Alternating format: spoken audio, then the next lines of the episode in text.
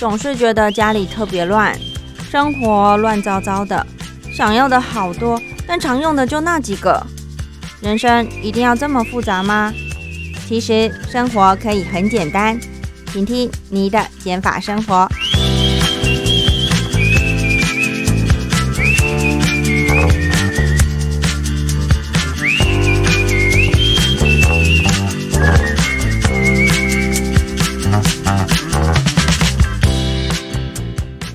欢迎收听你的减法生活。大家好，我是张妮。哇，一个礼拜又过去了，不知道大家上个礼拜过得充实与否呢？好像张妮每次都会问这个问题哦。没错，因为生活每一天都是独特的一天，你今天过完就没有了，明天又是崭新的一天。所以张妮希望大家每天都可以过得充实。那充实并不代表说每一分每秒，嗯，都要塞得满满的，好像。你没有做什么事情，就好像就浪费掉？不是，不是，我不是这个意思。我是希望大家，就算今天是休息，也要好好的休息。既然是工作，就好好工作；既然要休息，就好好休息，不要一下子工作，一下子又休息。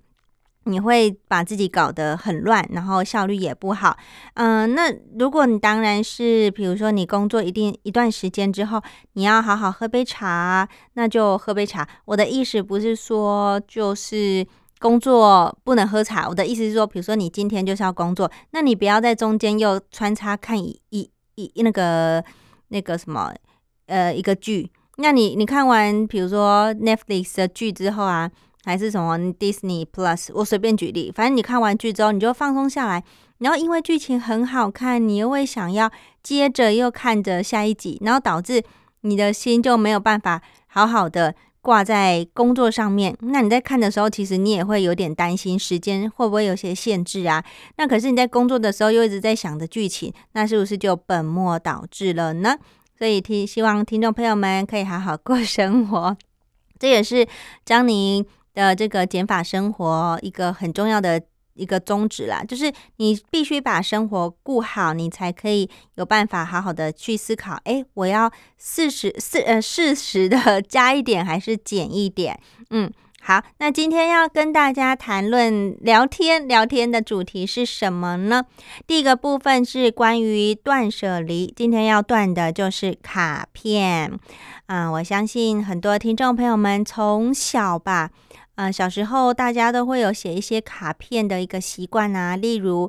嗯，圣诞节或者是生日卡片、情人节卡片，或者是新年贺卡，甚至是邀请卡等等的都有，或者是母亲节、父亲节，你送给爸爸妈妈啊这些卡片，你小时候都是用手绘的嘛，用。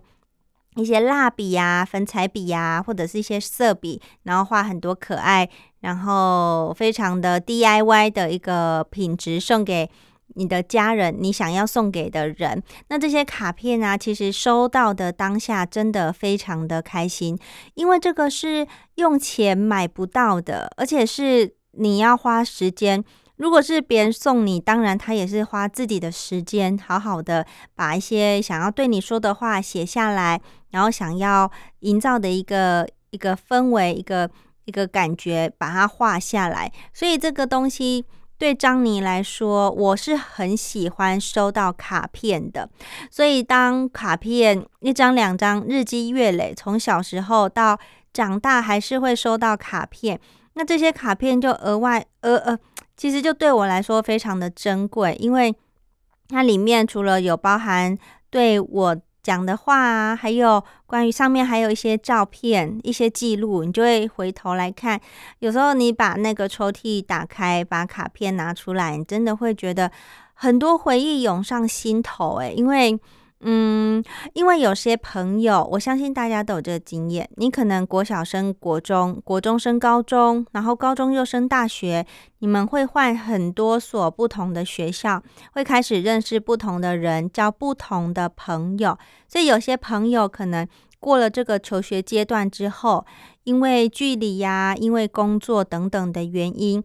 本来你们很好，可是你们就。嗯，慢慢时间淡，嗯，时间的关系，你们的联联系的情感频率都减低了。那你这时候好像久了之后，你就，嗯，如果没有一直联络，你可能会不小心就忘记，哎，你其实有这个朋友。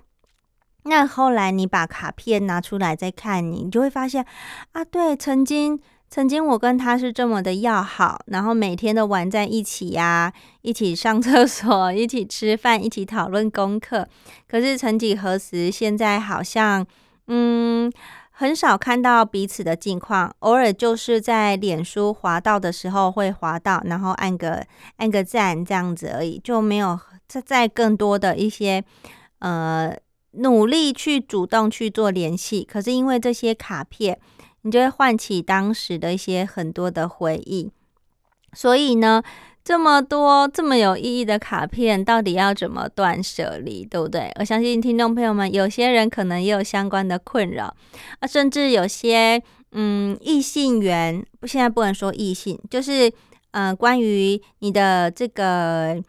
呃，人缘非常的好，所以当你生日的时候，你收到的卡片啊，甚至不可能是几张，可是几十张哈都有可能，或者是小纸条，你都有留下来的话，其实，嗯，这个数量其实不容小觑耶，有可能是整个抽屉满满的都是有可能的。所以卡片在这个断舍离的过程呢，我觉得。虽然张妮自己没有那么多卡片，没有到整个抽屉会爆满的情况，可是如果在他呃聊关于我的经验的话，我那时候在做卡片断舍离的方式，首先是当然你会找一个一个上午或者是下午，一定要好好的坐下来，然后把所有的卡片都拿出来，一张一张好好的阅读，好，因为这个都是人家。非常认真写下来的一些字，一些情感在里面。那我就开始读嘛。那读了之后，有些可能只是简单的一张非常小的那种明信片大小的，写嗯生日快乐啊，然后画个爱心什么的。这个时候，如果我我看了之后，我还是非常觉得好好怀念、好舍不得的话，我就会先放到一边。那如果我看完之后，我觉得，嗯，这一次我看完，我感受到当年他对我的一个祝福，那我现在呢，可以好好的把它，呃，谢谢这个卡片带给我的意义，我可以把它断舍离掉，我又会放另外一边。所以呢，意思就是我会读每一张卡片啊，一定要亲自读哦，要不然有些你可能直接丢，你或许会有后悔的时候，可是已经来不及，所以。建议是一定要一张一张好好的看，看完之后呢，你就分两大类，一类是你决定还要保存下来的，另外一类就是你可以舍弃掉的。好，那舍弃掉的其实很简，比较简单，就是你舍弃掉嘛，你就可以把它好好的拿去回收，或者是拿到一般垃圾桶，看你怎么嗯怎么去处理。对，那。比较困难的部分就是你舍不得，你还留下来的一些卡片。这时候呢，我们可以再进一步去筛选。如果你筛选完之后，其实数量在嗯你可以接受的范围内，你不会感到困扰的范围内，你就可以把它好好的收在一个铁盒啊，或者是呃一个收纳袋，就把这些卡片收藏着啊，再放回抽屉或者是小角落。你可能平常比较不容易。呃，去使用的一个空间，因为卡片你不会常常拿出来看嘛，你拿出来看可能是半年甚至一年后的事情了，那你这时候就可以收起来。那如果呢，你觉得啊，天呐，我整理完这个数量啊，还是非常的多，一个袋子或者是一个纸盒，可我不是说纸箱哦，可能是纸盒或者是一个铁盒啊，还是还是非常的。占了一个非常大的空间。这时候呢，张妮建议你可以再做第二次进一步的筛选。好，你这时候可以自己给自自己再定一个规规矩，就比如说，我再删掉十张，我再看一次。好，那这时候呢，你可能有办法再挤出个几张来做个断舍离。那如果你真的没有办法，因为它可能。你知道有些卡片啊，它不是单张纸而已，它可能会自己手工做很多，例如打开翻出来，然后还有个立体的啊，甚至还有一些很多照片集锦变成一本书的那种精致手工的 DIY 卡片也很难割舍掉，我知道。所以呢，你可以选择比较好割舍的，然后呢，嗯，可能真的已经很久很久不见的朋友，或者是那时候只是个点头之交的一些卡片。如果你真的舍弃得掉，那 OK。如果你真的还是舍弃不掉的话呢，那这时候我们就可以善用电子工具。我们可以拿手机把它一张一张拍下来，存在云端相簿做纪念。如果哪一天你真的回来再看到的时候，你至少还有当初的印一个印象可以做回忆。再来，除了手机来做拍照以外，现在也有很多功能是你可以比较精致，就是用扫描。扫描的这个解析度啊，还有这个看起来的感觉比较仿真嘛，对不对？你就可以一样用扫描存成电子档，那电子档就完全不会占到空间了。你一样就可以有一个保存的一个方式。等你需要的时候再拿出来看，同时呢，它又不会占到你的空间，所以呢，张妮建议你可以善用电子产品去做这一类的保存，那真的非常精致啊！你舍你现在目前现阶段还舍不得丢的纸本卡片，或者一些呃刚刚有讲的一些手工很特别的一些呃你想留下来的一些东西呢，你就一样把它收好、整理好，放到一个。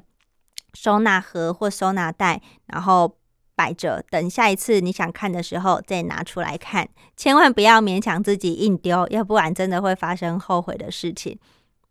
为什么会这样说呢？就是张妮就曾经做出，嗯，因为丢了某些卡片，然后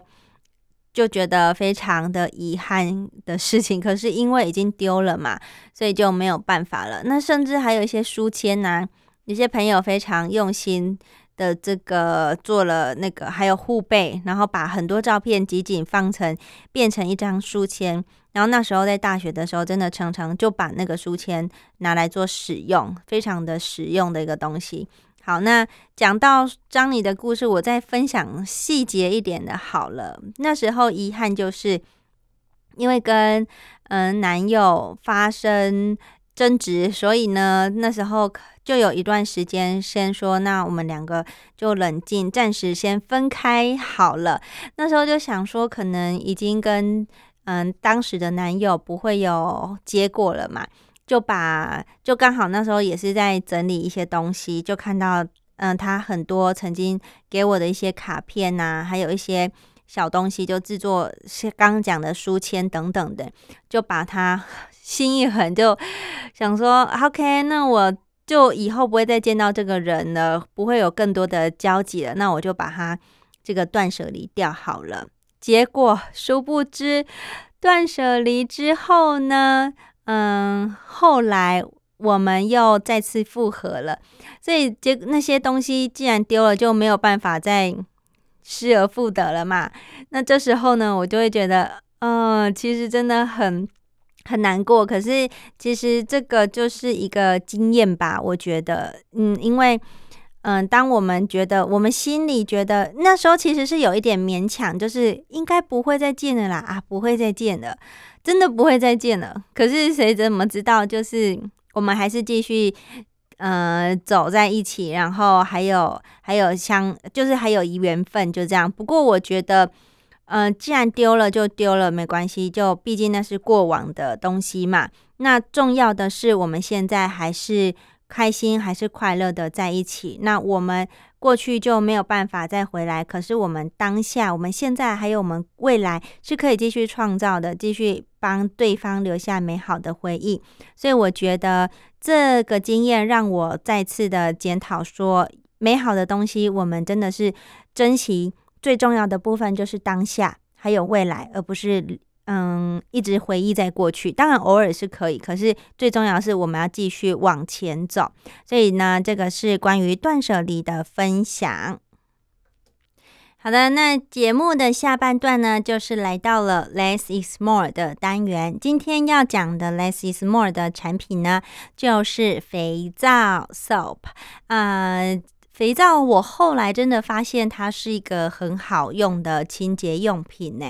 怎么说呢？来分享我自己的经验好了。以前呢，我们嗯洗脸会有洗面乳嘛，或者是什么洁面霜，很多名字，反正就是关于洗脸 for 脸部这个部位的清洁用品。那洗澡呢，我们又会用专门的，比如说洗沐浴乳，然后或者是沐浴。嗯，沐浴任各各种产品嘛，你知道就很多名字。那洗头发呢，一样会有什么呃洗发乳、洗发精或者洗发水等等的。那我后来发现呢，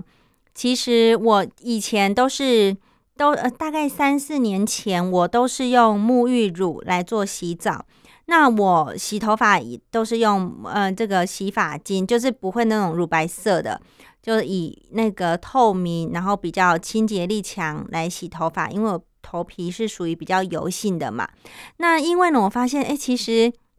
我的身体呀，有时候后背或者是前胸都会长痘痘。因为我本身就是，如果你是我的忠实听众的话，你就知道张妮其实我本身的皮肤就属于油性的，不管是脸呐，或者是头皮啊，或者是这些前胸后背的地方，都是容易出油的。可是我的四肢就是很正常，就不会任何油性，就很中性就对了。那后来呢，就是嗯有去看医生嘛，皮肤科医生，医生就建议建议我说，其实洗洗澡的部分啊。可以改成用肥皂这种比较中性的洗剂，对皮肤来说，呃，保护也会比较好。那那时候呢，呃，大概是看了，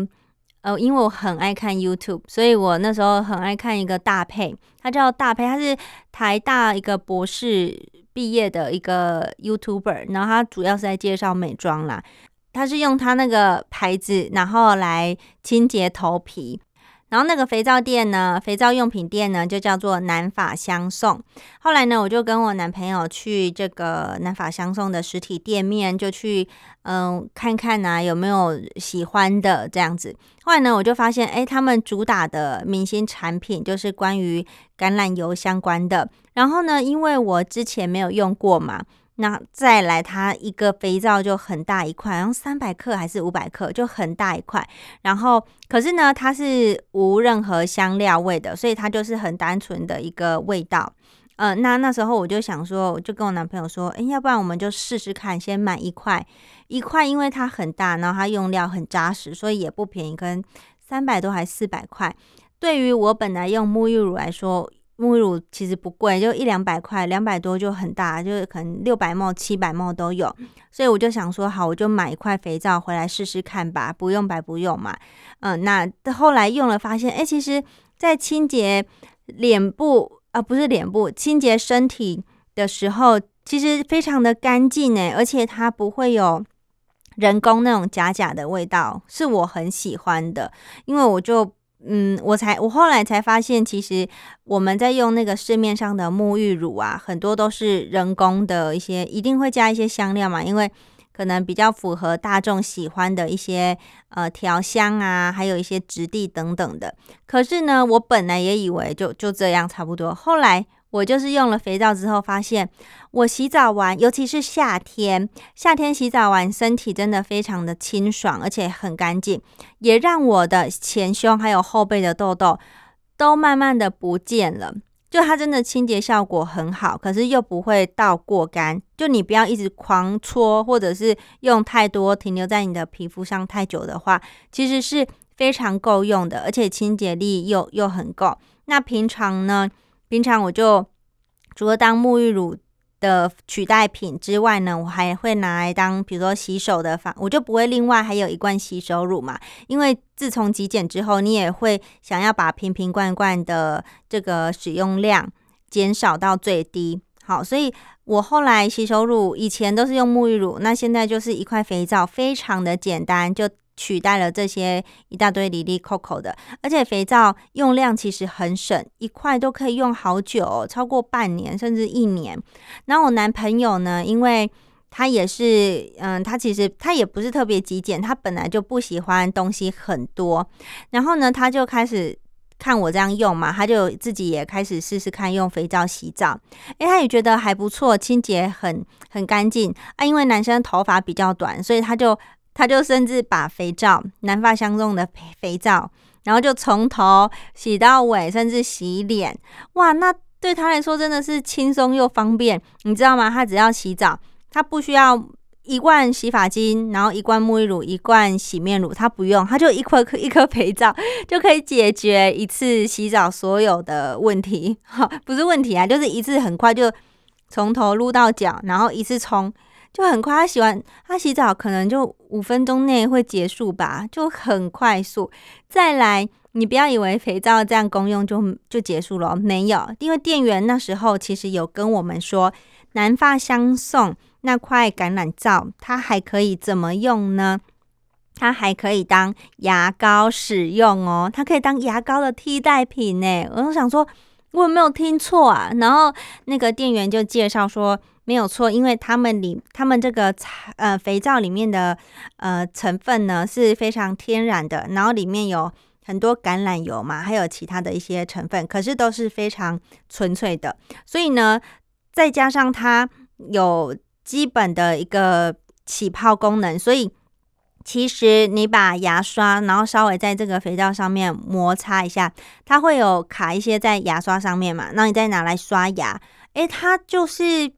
非常干净的一个味道。我。我不知道怎么形容那个味道，可我后来真的有试，那牙齿也会非常的干净，而且，嗯，因为我是容易长痘痘的人嘛，那我都因如果你有长痘痘，你也会知道，牙膏里面有个成分叫做氟，含氟的这个牙膏容易让我们的下巴。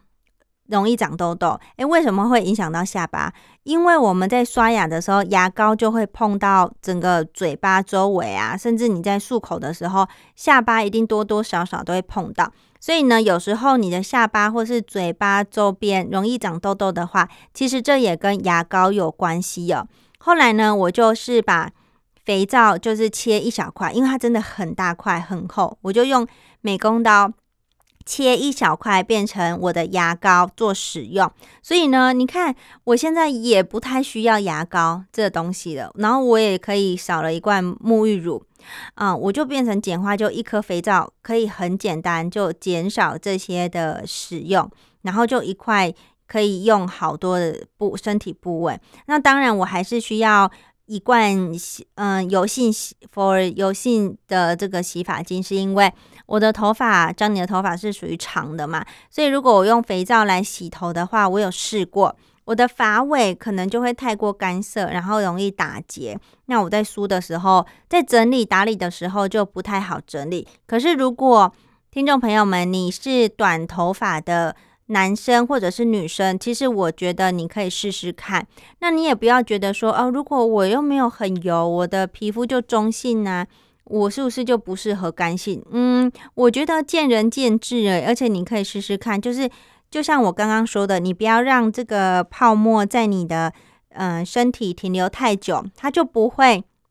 清洁力这么强，它就会清洁力就依你的肤质，然后你去多搓几下或者是少搓几下，我觉得对皮肤的这个保护力是一定有的，然后清洁清洁力也是有的，真的是一个。很好的一个商品呢，我真的超感谢当初我看到搭配介绍这个牌子的时候，有去南发香颂买。然后后来呢，我们又有再去，因为它除了橄榄皂以外，它其实还有一些呃呃其他的，比如说扶手柑啊，或者一些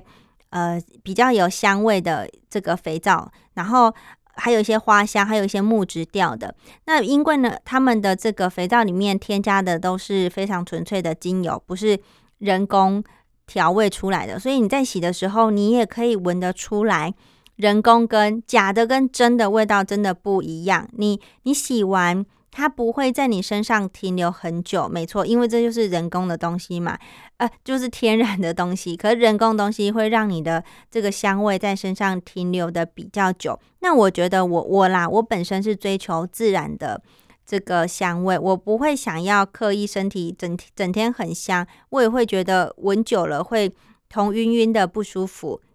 再来，我觉得就是清洁。的产品，它的功用就是清洁嘛，所以香味对我来说其实是其次。不过它的那个其他有香味的肥皂，其实也真的非常好用。那再来呢，肥皂还可以怎么用？有时候应急的时候。就是临时没有那个我，因为女生的贴身衣物有时候会自己手洗，尤其是我们那个月事来的时候，多少会不小心沾到。这时候呢，你知道吗？肥皂也是一个很好用的东西。当然有一些肥皂是专门就是给洗衣服专用的。那因为呢，我就想说，我们身体都可以用了，那这个衣服一定也可以用啊。那那时候因为就没有想要再多买一颗肥皂，所以我就是把它拿来把脏嗯脏污的地方特别洗一下，也是非常的好洗。再来就是这个衣领。衣领，我们衣服虽然会丢洗衣机，可是有时候，比如说跟皮肤接触比较多的衣领啊，或者是腋下下下方，因为流汗什么的，那因为衣服如果你是白色或者是浅色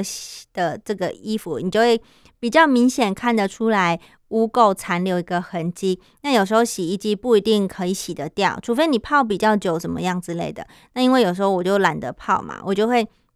在洗衣服之，在丢进洗衣服洗衣机之前，我就会先把衣服的这个脏衣服拿到浴室，然后稍微用肥皂搓揉几下，然后哎把它稍微摩擦，然后就是洗干净之后，我才会把整件又丢到洗衣机洗。那我就觉得这个衣服洗的干净的效果又会更好。所以呢，哎大张你也不是特别说只有南发香颂的香皂。有这个功用啦，我应该还是有很多品牌的一些香皂，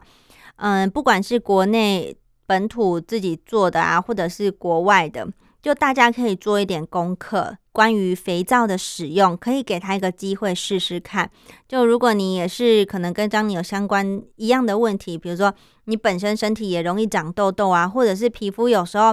你就是会在嗯，比如说脚就长一颗一颗那种。摸起来好像有粉刺，可是又不是粉刺的东西，就很多一些一些小毛病。你或许可以试试看，用单纯一点的一个洗剂来做一个身体的改善，或许会有所帮助哦。这个是我觉得肥皂很好用的地方，而且因为我觉得是。呃，因为我们有时候看沐浴乳啊，它的成分其实蛮复杂的，而且很多英文，然后就是一大串。可是肥皂就非常的简单，它就是我们以前国高中有学过的物理课本就会讲，肥皂就是一些甘油啊，然后一些呃，反正它的那个一些专有名词，我我现在没有背出来，可是我就记得。嗯，它的它里面用的成分真的少很多，就非常的单纯，这我也很喜欢。你看，它甚至可以让我们进入口腔内当牙膏用，诶，那清洁力又非常的有，我就觉得这种东西才是真的适合我们人体的啊。嗯，对我是这么觉得。再来呢，还有一种呃肥皂是洗面皂，我其实偶尔也会把这个呃橄榄皂当洗面乳做使用。可是呢，我会这样做的是以夏天为主，因为夏天我的出油量真的非常的大，我的脸真的是洗完澡，比如说我六点、七点、七点洗完澡好了，我可能八点半、九点就开始脸部 T 字部位已经又开始出油了，所以我本身知道我就是出油量很大的人，那在夏天的时候更是会这样，因为气温每高一度，我们出油量也会。成正比 又更多啊！这个出油量是跟温度有关系的，是正相关的。那所以呢，在夏天的时候，我就会用肥皂来加强我的脸部清洁。那一样就是，比如说鬓角啊，或者是发际线的地方，我就会多搓几下。然后记得一定要用水冲干净，冲久一点，确保所有脏东西都冲掉。这样子，我也会觉得好像脸部比较干净。那你当然不要洗到很崩很崩，那这样又是一个过度清洁的情况。所以呢，呃，虽然有一些肥皂是专门是洗洗脸皂，我之前也有人送我过，可是我就觉得，嗯，效果洗起来的感觉其实也没有比橄榄皂洗的感觉还要好。所以我觉得。橄榄皂对我来说，除了因为我头发长没有办法用它来洗以外，我其他的脸啊、手啊、身体啊、牙刷、呃牙膏啊，都可以用肥皂一颗来取代。而且你看，你的浴室就会看过去就会很简单，因为你就不会有很多瓶瓶罐罐摆在那里，你就一颗肥皂，然后用起泡网放进去之后，那我是买一个挂钩，就粘在那个浴室的瓷砖，那洗的时候就就。加水这样摩摩擦就搓一搓就很多泡沫嘛，那洗完之后又挂在这个挂钩上面，然后瓶瓶罐罐就减少很多。所以我的浴室看进去，你就会发现就是一块肥皂，然后跟一罐我在用的洗发精，就这样而已。那牙膏我们还是有准备一条小条的啦，因为我男朋友偶尔还是会想要用牙膏，然后不会用肥皂，所以就是就这样东西非常的少，而且。